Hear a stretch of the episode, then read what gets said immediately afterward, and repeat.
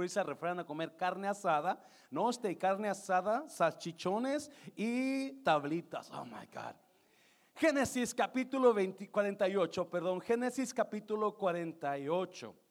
Vamos a ir para allá, vamos a leer del 1 al 6. Dice así, sucedió después de estas cosas que dijeron a José, he aquí tu padre está como enfermo. Y él tomó consigo a sus dos hijos, Manasés y Efraín. Manasés era el mayor, Efraín era el menor.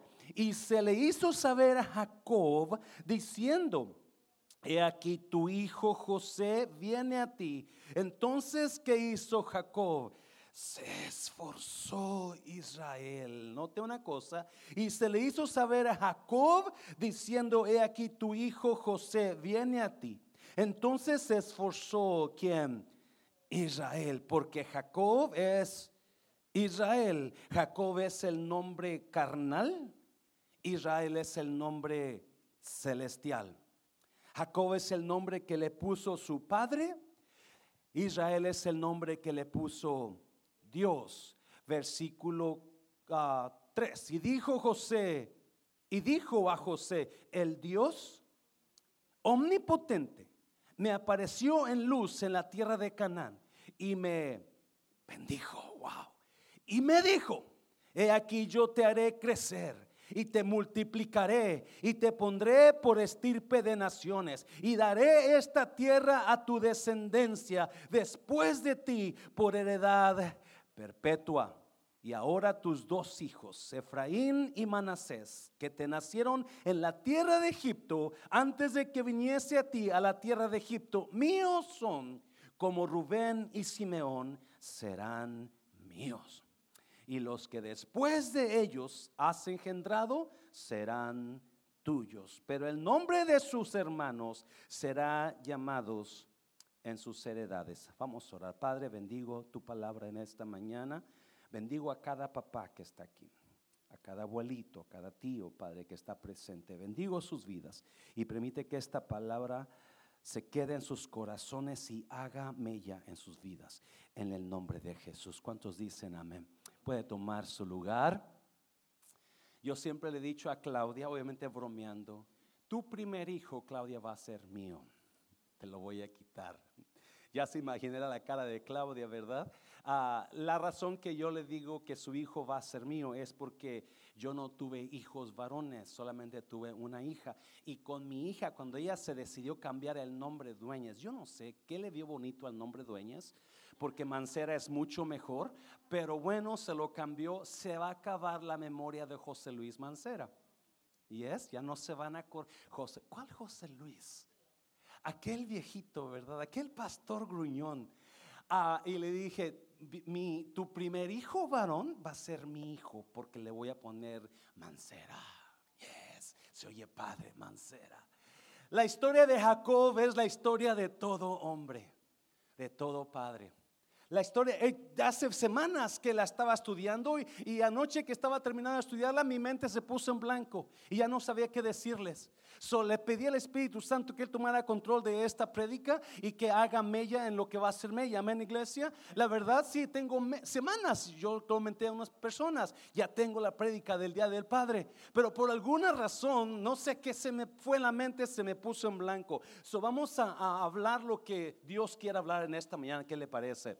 Sí, una de las cosas que me recuerdan a, los padres en Jacob es que es como aquel, aquel niño, había un niño que a todos los veranos sus padres lo llevaban con sus abuelitos al rancho.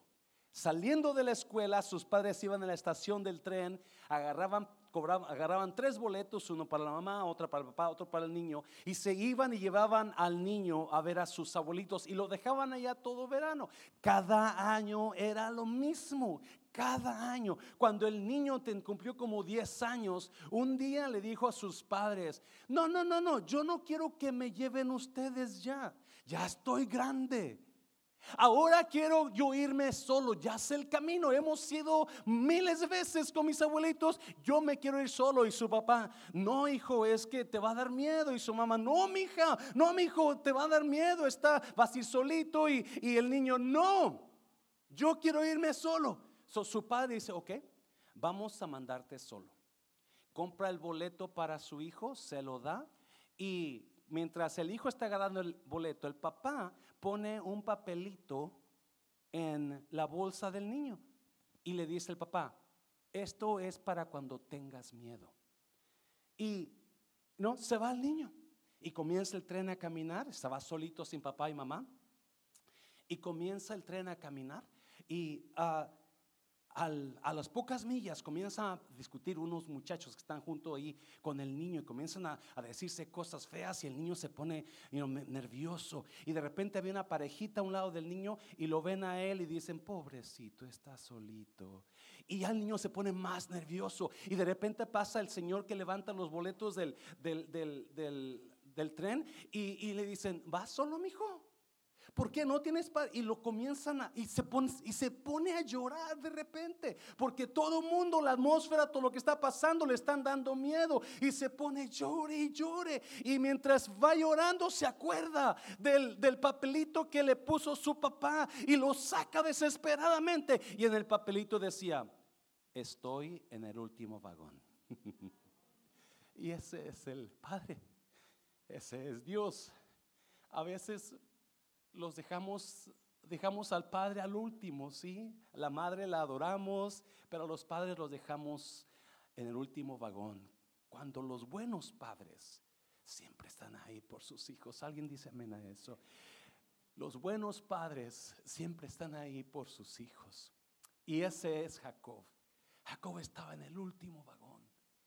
Pero en los días que iba a morir me, me suena esto, porque la, la Biblia dice en el versículo 1 que le dijeron a José, tu papá está enfermo. Y José hace preparativos para ir a visitar a su padre, porque muchas veces hijos malagradecidos no visitamos a nuestros padres casi nunca, a menos que estén muriéndose. A menos que estén en el hospital batallando con su vida. Pero la palabra enfermo ahí en Génesis 48.1 no significa realmente enfermo, significa desgastado se ha cansado. Ya con los años, ya estás. ¿Cuántos han visto a sus padres cambiar de postura con el tiempo? Ya no es el mismo hombre que estaba fuerte. Ese hombre que un día te dio, te levantaba, jugaba contigo, ya se está poniendo viejo. Y a veces los tenemos como si nada. A veces los dejamos en el último vagón el día del Padre. ¿Por qué? ¿Para qué celebrar? Quizás algunas sí, Jacob era ese hombre. Ese hombre que cuando estaba joven luchó por todo lo que él quería. Es más, desde que estaba en el vientre de su madre, él luchó por su primogenitura. ¿Alguien se acuerda cuando su hermano Esaú estaba saliendo de su madre? Jacob estaba agarrado del pie, del tobillo de, de, Esaú porque le estaba luchando desde el vientre de su madre. Aprendió a luchar por lo que quería.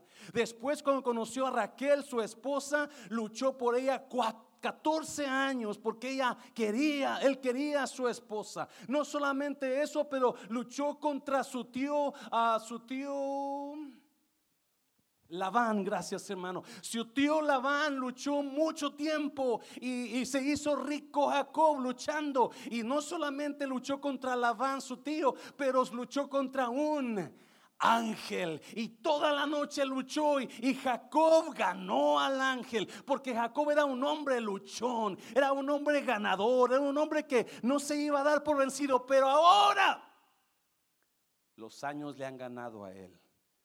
Ahora ya está en su cama de muerte.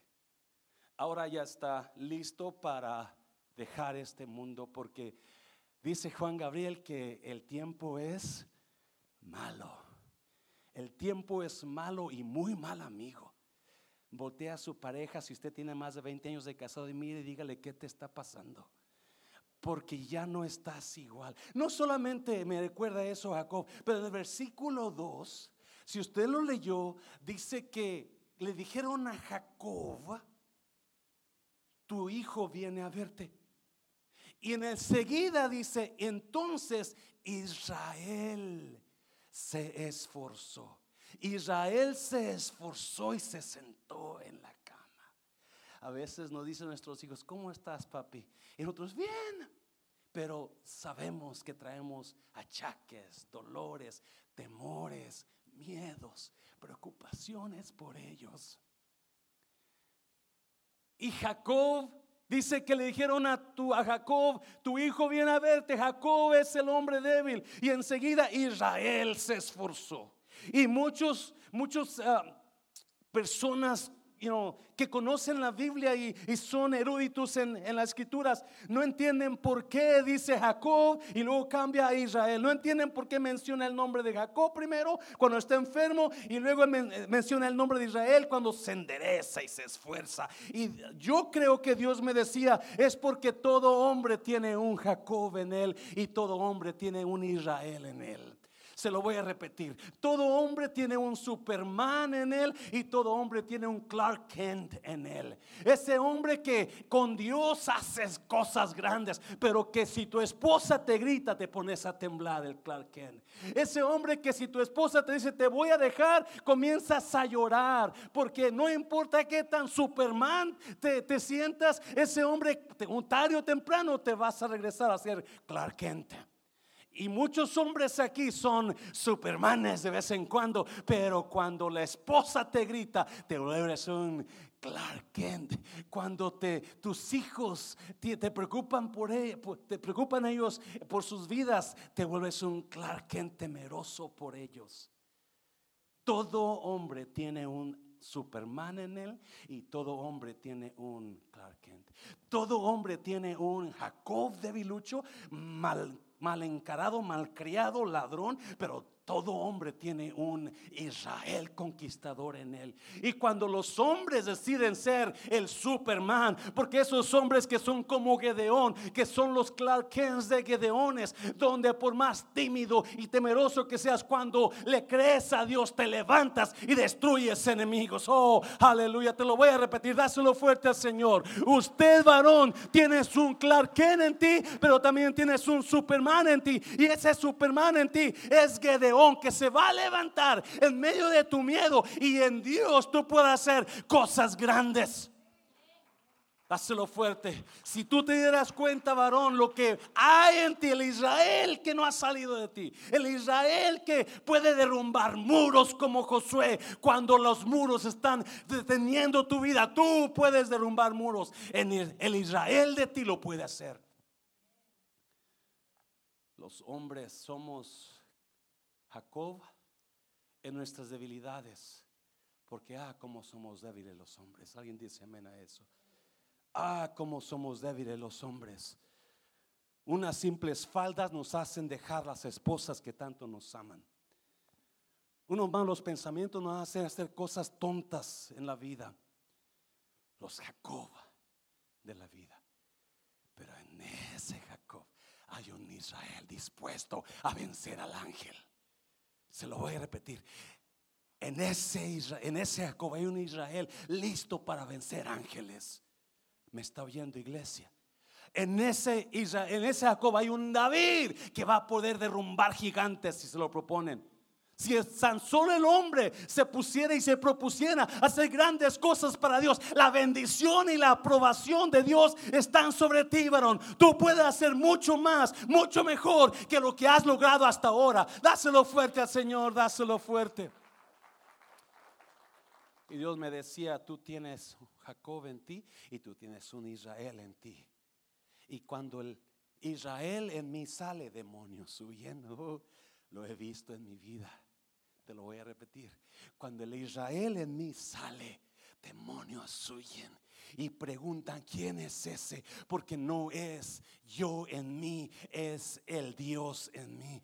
Cuando tú te pones las pilas, varón, si tan solo le intentaras un poquito y te metieras con Dios y sacaras el Israel de ti, irías, tu matrimonio sería mucho mejor. La admiración de gente estaría sobre ti. Gloria, habría bendición, fluiría sobre tu vida. Oh, dáselo fuerte. Él es Israel. Dígale a alguien, usted es un Israel. Usted no es un Jacob. Usted es un Israel.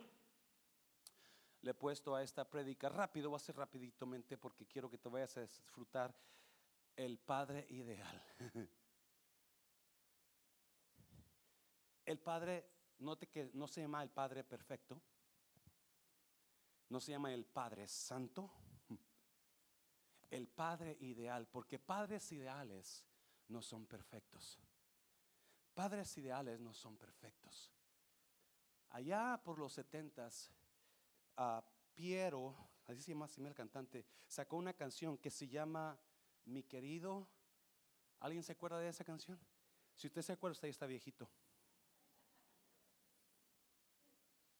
Es un buen tipo, mi viejo,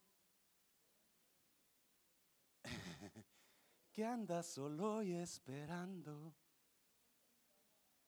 Tiene la tristeza larga, por tanto ir andando. Hay padres que han andado mucho. Yo quiero felicitar a mi hermano Agustín Sánchez que está aquí en esta mañana. Dáselo fuerte al Señor por mi hermano Agustín. Ese hombre ha andado mucho junto con su hermano Martín Sánchez. Han andado mucho en la vida. Yo miro, esa es la primera persona que le di un abrazo yo fue a ese hombre. Esta mañana cuando llegué.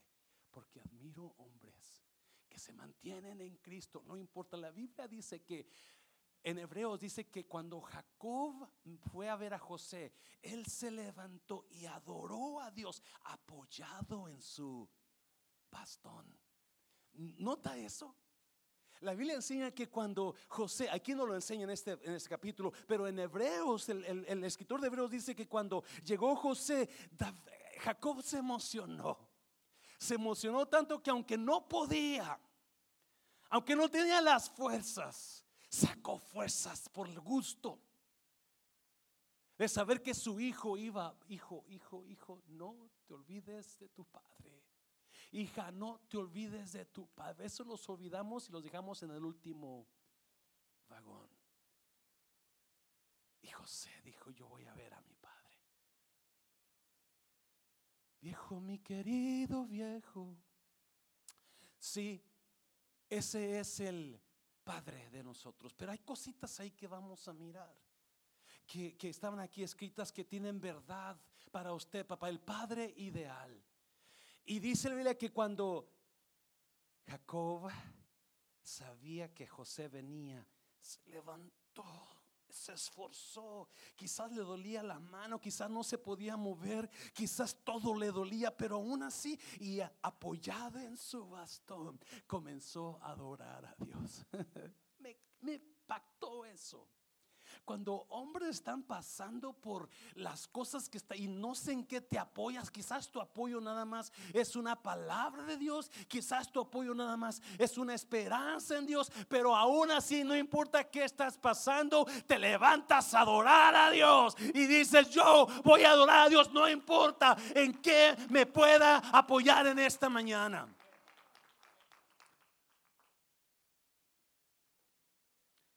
Vamos a mirar tres cosas de un padre ideal. ¿Qué te parece? Eh, hay mucho que hablar sobre esto, porque, pero no quiero tardarme mucho.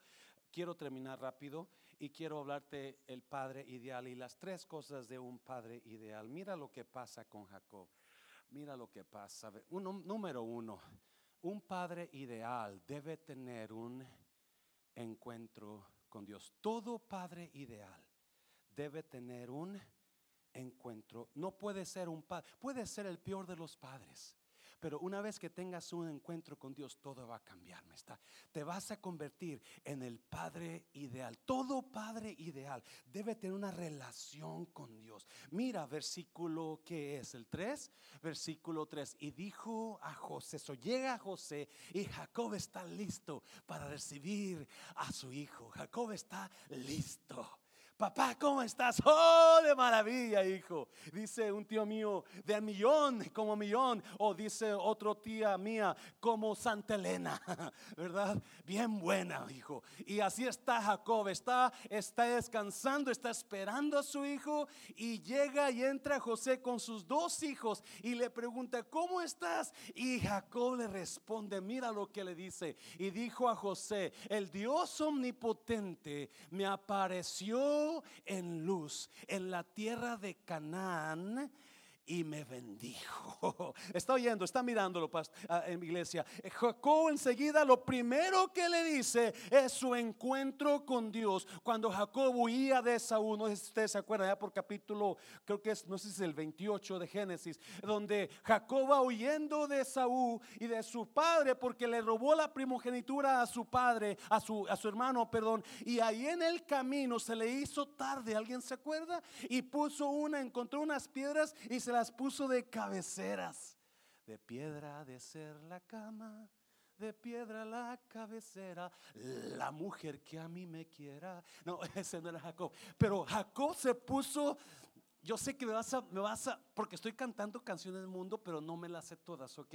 Y no acostumbro a menos que voy a ilustrar lo que estoy hablando. Amén, iglesia. Supone una cabecera de piedra ahí en, en, y se duerme. Y mientras está dormido, Jacob, escuche esto, mientras está dormido, se le aparece Dios. Mira una escalera apoyada en el cielo a la tierra y ángeles que suben y bajan de la escalera y arriba uno sentado. Y en el siguiente versículo, versículo 4, mira cómo lo bendijo. Y le dijo Dios, he aquí yo te haré que crecer y te multiplicaré y te pondré por estirpe de naciones y daré esta tierra aquí en iglesia a tu descendencia después de ti por edad perpetua. Alguien agarre esa palabra y diga, mis hijos van a heredar tierra de Dios. Alguien diga, mis hijos van a heredar bendición de Dios. Oh, todo hombre, lo primero que Jacob le dice a su hijo José, le dice, yo tuve un encuentro personal con Dios, José. Dios se me apareció y Dios me bendijo. Oh, ¿Me está? Las, todo papá debes de buscar una, un encuentro con Dios personal. Todo papá debes de buscar una relación con Dios, porque los encuentros con Dios son los que transforman futuros. Oh, aleluya. Los encuentros encuentros con Dios son los que transforman vida. Los encuentros con Dios son los que cambian las cosas. Jamás se me va a olvidar cuando yo tuve mi encuentro con Dios. Jamás lo voy a olvidar porque ese encuentro con Dios cambió mi destino. Alguien me está, cambió mi futuro. Y escuche bien, y cambió mi interior, cambió mis lomos. Oh my God. Oh, papá, tú tienes una, una, una unción de Dios especial. Cuando si tú no tienes un encuentro con Dios, los hijos que vas a tener van a ser malditos, van a ser alejados de Dios, van a, no van a ser santos. Pablo lo habla en, 1 Corintios capítulo 7. Pero cuando tú te encuentras con Dios automáticamente, no solamente tu futuro cambia, no solamente tu vida cambia, pero tu yo, tu cuerpo cambia. Donde los hijos que van a nacer de ti ahora son hijos santos. Oh, dáselo fuerte, dáselo fuerte. Todo padre ideal es ideal porque tiene un encuentro con Dios. Jamás me voy a olvidar cuando yo tuve mi encuentro personal con Dios. Cuando estuve en ese closet estudiando la palabra y Dios me la reveló. Y de ahí en adelante, donde decía, el que tiene al Hijo tiene la vida, el que no tiene al Hijo de Dios no tiene la vida. Estas cosas les escribo a vosotros que creéis en el nombre del Hijo de Dios para que sepáis que tenéis vida eterna. Esos versículos ah, cambiaron mi vida y enseguida Dios comenzó a manifestarse, así como un parecido a Jacob, donde Dios le dice, te voy a bendecir, Jacob. Y también no solamente a ti te voy a bendecir, pero a tu descendencia, a tus hijos, los voy a bendecir y les voy a dar heredades en esta tierra. Oh, my God. Oh, hablo bendición sobre tus hijos. Papá, tú necesitas encontrar a Dios. Tú necesitas una relación con Dios para que tus pequeñitos crezcan con la bendición de Dios sobre ellos.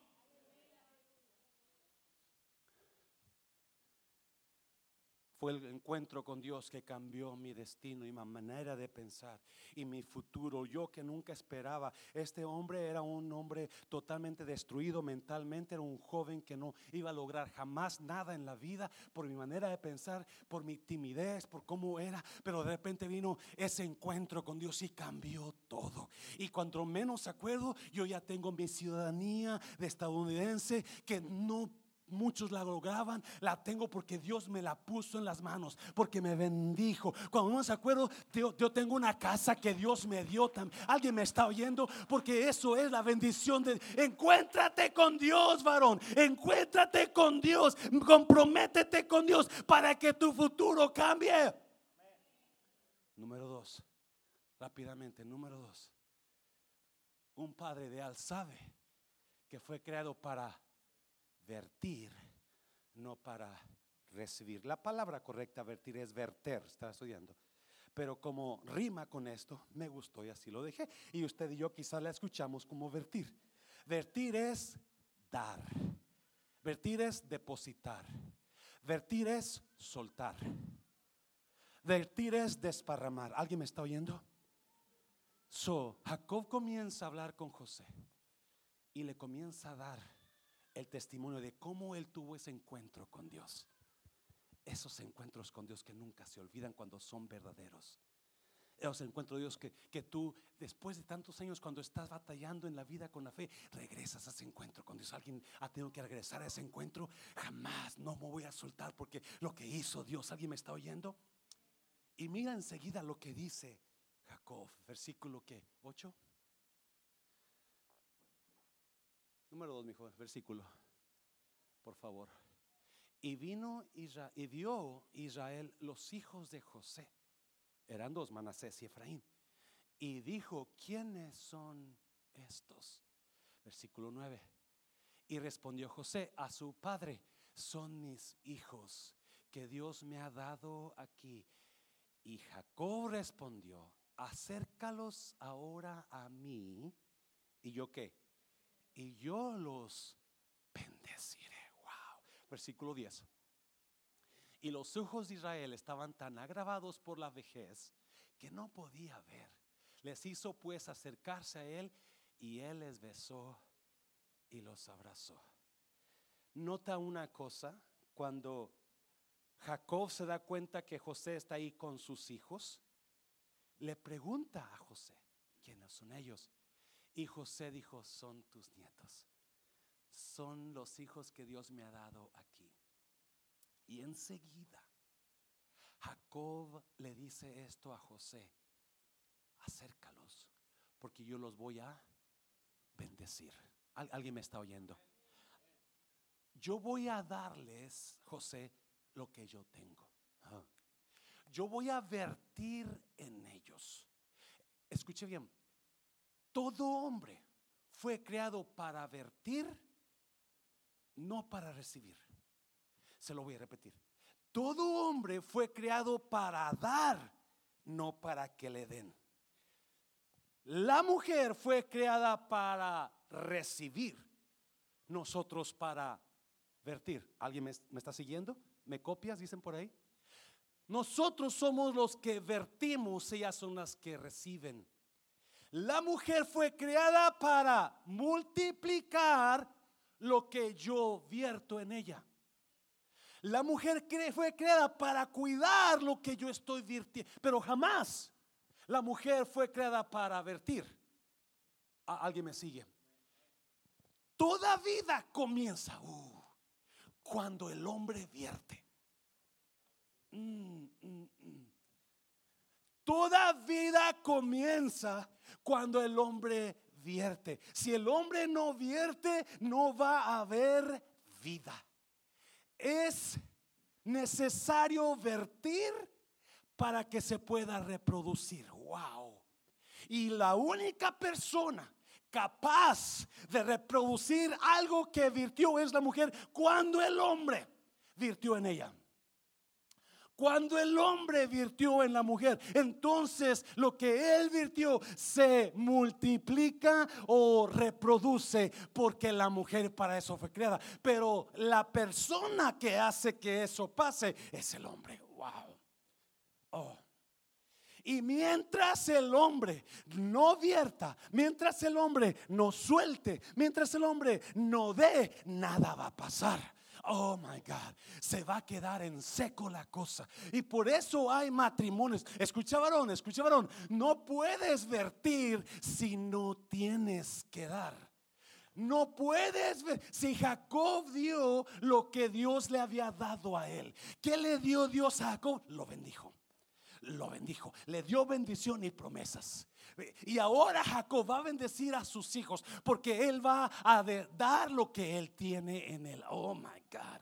Una vasija vacía jamás puede llenar otras vasijas. ¿Me está oyendo? Una vasija vacía jamás puede llenar otras vasijas. Por más que yo quiera tomar de esta botella, si está vacía, no me voy a llenar, no voy a satisfacer mi sed. Y hay matrimonios, hay hijos que están creciendo vacíos están creciendo sin la bendición de Dios porque su padre está vacío. Mm. Oh, esta mañana yo le digo, llénese de Dios, llena papá, llénate de Dios, llénate de Dios para que puedas vertir, llénate de Dios para que puedas dar lo que Dios te ha hecho. Oh. Y nosotros estamos criando niños vacíos. Hay gente creando niños vacíos. El miércoles oramos por niños aquí. Oramos por niños y yo me puse a orar, sentía muy fuerte yo orar por niños, yo quería orar por niños. Yo sentía, le dije a Mari, yo necesito, pastor, ¿va a decir algo? No, lo único que quiero hacer es orar por niños. Y aquí estaba un niño no sé si sus padres están aquí en esta mañana porque no vienen a la iglesia, pero yo hablé con su mamá y, le dije, porque ese niño cuando comencé a orar comenzó a llenarse de lágrimas, chiquito niño, cuatro o cinco años, quizás no sé, tres, cuatro años, y comienza a llore, llore el niño, llore, llore, y la hija chiquita del hermano Saúl y Erika viene y lo ve y le comienza a secar sus lagrimitas y abraza al niño por la presencia que estaba ahí. Y después me di cuenta que la razón que ese niño estaba llorando es porque está vacío. Y es porque su familia está vacía. Están vacíos porque no tienen lo que Dios te quiere dar, papá. La persona, la persona indicada para llenarse no es tu esposa, porque ella no es la que vierte. No, el que vierte eres tú. El que llena eres tú. Y para que tu vida y para que tu familia esté llena y tenga vida y tenga favor, tú tienes que llenarte para que puedas vertir. Dáselo fuerte. Se necesita, se necesita vertir para reproducir. Se necesita vertir para reproducir, pero no puedes reproducir si no tienes nada para vertir. Número tres, te prometí que iba a ser rápido. Número tres. Todo padre. Oh, aquí me va a brincar usted. Todo, diga conmigo, todo padre merece ser honrado. Otra vez, todo padre merece ser honrado. Solamente las mujeres, mujeres, repite conmigo, todo padre merece ser honrado.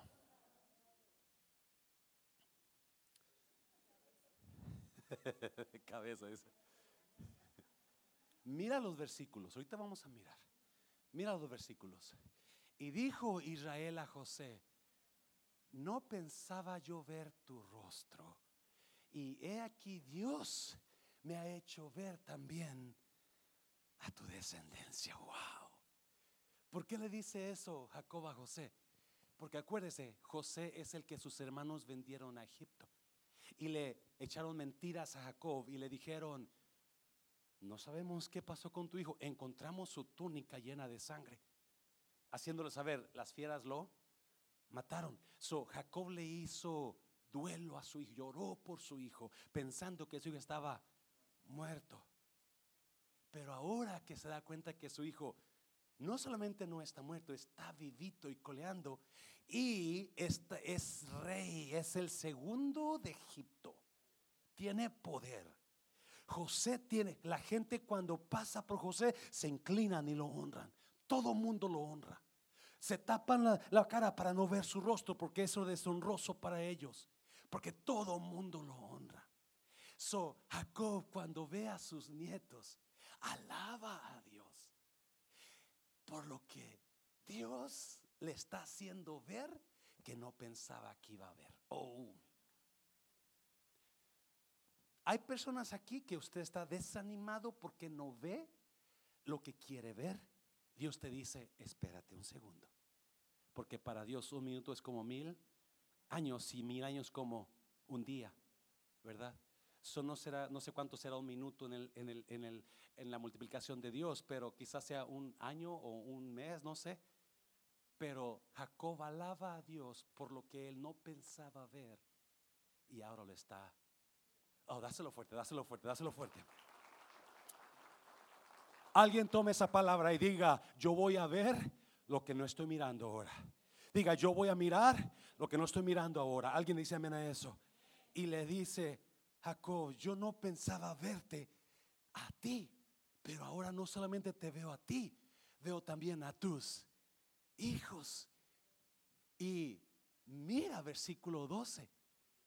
Entonces José lo sacó de entre sus rodillas y ¿qué hizo José? Y se inclinó. Hizo reverencia hasta el suelo. Dice a tierra honró a su padre. Honró a su padre. Escucha bien, por favor. Yo sé que esto no cayó muy bien porque aquí hay mujeres que ha sido dañada por tu esposo. Aquí hay hijos, o como quisiera que estuvieran todos los jovencitos aquí. Aquí hay hijos que están siendo dañados, han sido dañados por sus padres. Aquí hay hijas que han sido dañadas por sus padres. Pero tu padre, hijo, tu padre necesita ser honrado por ti. No necesita, debe ser honrado por ti. Escuche bien esto, por favor. Honrar no es aprobar. Te lo voy a repetir. Honrar no significa aprobar. No aprobamos lo que tu esposo hizo, mujer. No aprobamos lo que tu papá hizo, jovencita. No, no aprobamos lo que tu papá hizo, jovencito. Pero sí honramos por el simple hecho de la posición que tiene sobre tu vida. Ah. No nos damos cuenta que ese hombre, padre que tú tienes o tuviste, fue puesto por Dios sobre tu vida. Dios lo trajo, porque acuérdese, la Biblia enseña que primero Dios te formó, primero Dios te dibujó y después buscó a la mujer que iba a ser tu mamá, que iba a tener tus rasgos, que, iba a, que, ibas, que iban a, a, dar rasgos a la niña o al niño y también buscó al papá para que ese niño o esa niña nacieran de acuerdo a cómo Dios te dibujó primero. Dios no escogió, no te escogió a ti, no, no escogió a tu padre primero, Dios te escogió a ti primero y luego buscó a tu papá para que tuviera lo que tú necesitabas tener. Oh, dáselo fuerte al Señor, dáselo fuerte. Y muchas personas están, mucha mujer está, eh, está con rencor, con dolor contra ese esposo que la abandonó, contra ese hombre que la dañó, muchos hijos. Oh my Esta mañana, mientras yo saludaba a mis hermanos, uno de mis hermanos que fue el favorito de papá, comentaba, yo tengo bonitos recuerdos de mi padre. Y mi padre me enseñó esto y esto y esto. Y yo lo escuché y le tuve que contestar, no con rencor, créame. Y le dije, hermano, te felicito porque tuviste una relación bonita con, tu, con mi padre. Yo no puedo decir lo mismo alguna razón. Mi padre fue muy amador de lo bonito. Él le, encantaba lo brilloso. Es más, a dos de mis hermanas cuando se casaron y cuando el esposo se descuidó, vino mi padre y le dijo a una de ellas, ¿no pudiste escoger algo mejor? ¿Qué te estabas tan desesperada por casarte que agarraste ese? A otra le dijo, hubiera buscado mejor un corita indio que ese esposo. Dijo, porque nosotros debemos de mejorar la familia, no arruinarla. Dijo así. Ese era su lema, ¿no? Mi padre era pesado. No, no, no voltea a su esposo, por favor, y no comienza a decir. Ese era mi padre. So, cuando eh, su pastor nació, él nació prieto, sin pelo y feo. So, automáticamente lo hizo a un lado. La única persona que me amó desde que yo estaba chiquito fue mi abuelita paterna. Porque para ella yo me parecía a San Martín de Porres. Y ella era su santo favorito, San Martín de Porres. So, ella me, me, me- me acuerdo que me quería mucho. Me acuerdo. Pero mi padre y yo, no quiero hacer largo esta, mi padre y yo nunca, y yo nunca entendí por qué. Me acuerdo cuando una vez, nunca se me olvida eso. Una vez estaba, estaba sentado mi papá con mi hermano, el que comentó ese hora, en sus, en, su- en sus piernas, en sus rodillas de mi padre, estaba sentado mi hermano encima de él. Yo vengo y me quiero sentar aquí y me quita mi padre. Y yo me, yo no, o sea, chiquito, yo no sé, y no, nomás te sientes raro, te sientes medio como que, pero no, no, no tienes malicia. ¿Alguien me está lo que estoy diciendo? No tienes malicia, pero te sentiste, algo te pasó aquí. Al tiempo, un día, vino y me dijo, mi papá era jinete, dijo, agárrame este caballo, yo me lo voy a subir y lo agarras para que no corra mucho. Y yo tenía como, no sé, no sé, unos 10, chi- 10 9 años, chiquillo. So, se le sube mi papá al caballo y, mi- y el caballo se cae con mi padre. Y se levanta mi papá bien enojado y me dice, eres un tonto. Habla a tu hermano, él lo hace mejor que tú. Y eso me... ah. A- al tiempo, una vez, andaba, era tiempo de siembra y, y este, y mi- como ellos siempre andaban juntos, se llevaba a mi hermano a, a- a sembrar, mi papá, y, se, y no andaban sembrando. Pero un día mi hermano amaneció enfermo, le he comentado esto muchas veces, pero quiero repetirlo para que ilustrar lo que estoy hablando. Y, y mi papá dijo, tu hermano está enfermo, tú vas a, a ir a sembrar por él. Y so, yo voy a sembrar, yo nunca he sembrado. Soy yo, no sé qué hice. Cuando nace la hierba, la, la plantita, mi papá viene a los dos y nos dice, miren, les voy a enseñar lo que ustedes sembraron. Y va con mi hermano y le, le enseña, mira, eso es lo que tú sembraste. Y toda la plantita de frijol, bien bonita, verde, bonita, preciosa. Y me lleva donde yo había sembrado. Había una planta aquí, otra allá, otra allá. Y hizo, eso es lo que tú sembraste. Rápidamente, cuando yo vine a Estados Unidos, yo llegué en el 83, mi hermano me siguió en el 84. Y él tenía, eh, vivimos, llegamos a la misma casa que yo llegué. El, el Señor nos conocía y le dio trabajo a mi hermano.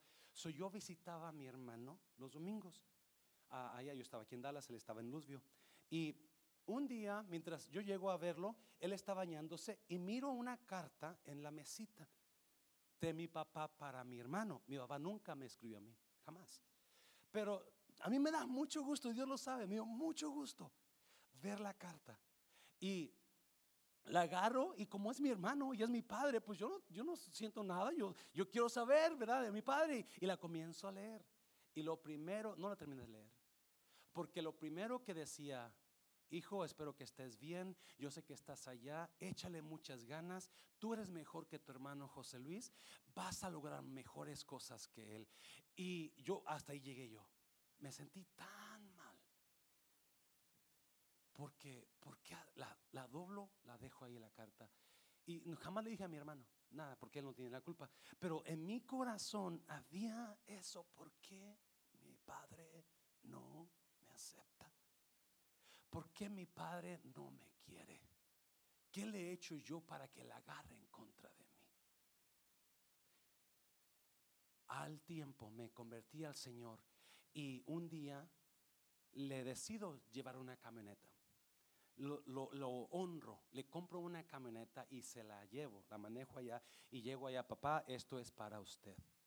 Y aún así no sentía mucho, yo, yo quería, porque me conocía al Señor y yo dije, mi padre no sabía lo que estaba haciendo, lo voy a perdonar, la, la, la, ¿verdad? Y lo quiero honrar. Le llevé mi camioneta. Y uh, no, la tuvo por mucho tiempo, al tiempo él se enfermó y me llaman, hermano, tu padre está muy enfermo, necesitas venirte. Y voy a verlo en su cama de muerte, así como Jacob. Y entro y lo encuentro todavía en vida.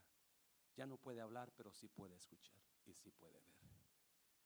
So él está en su cama de muerte y lo primero que le digo, Padre, yo lo perdono. Váyase en paz. Ese hombre nunca lo vi llorar y en ese momento se le salen las lágrimas en los ojos. Y ya comienza, comienzo yo a decirle, Padre, usted es un gran hombre no se preocupe, váyase en paz. Lo quiero mucho, lo amo. Yo le decía, jefe, jefe, lo quiero mucho, lo amo mucho y las lágrimas le salían de sus ojos. Porque, escuche bien, el ser humano cambia. Y el hecho de que su esposo le haya dañado no significa que no le duela a él en su corazón o no le vaya a doler en su corazón. Hay jóvenes que le tienen mucho enojo a sus padres porque los abandonaron y se juntaron con otra mujer. Hay, hay jovencitas que le tienen mucho enojo. Uno de mis grandes preguntas en la vida es, ¿cómo está mi hija conmigo? Ella me dice que está, y ella me honra, me honra mucho. Ella me hace de comer, me lava el plato, me lo quita, no, no me deja lavar platos a mí, me quita el plato de la mesa y cuando yo quiero, no, no, no, sit down. You know, ella ha cambiado mucho, pero yo sé que le ha dañado.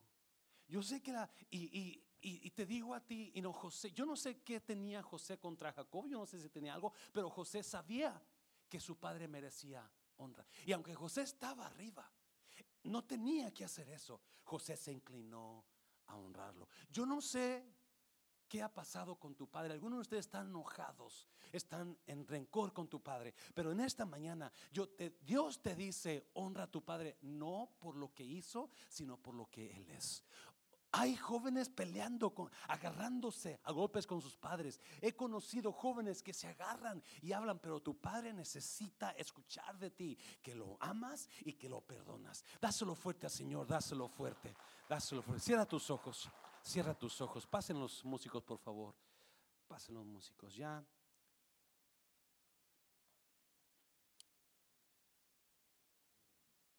Esta mañana, no sé si habrá alguien aquí.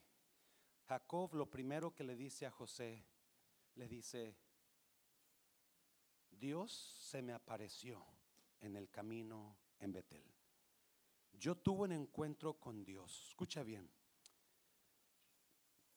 papá, mamá, si o papá, esta mañana vamos a enfocarnos en papá. Si usted, hay alguien aquí que nunca ha tenido un encuentro con Dios, o quizás usted tuvo un encuentro con Dios, pero por alguna razón se ha soltado y usted quiere hacer un nuevo compromiso con Dios. Usted se pone, tu familia depende de tu encuentro con Dios.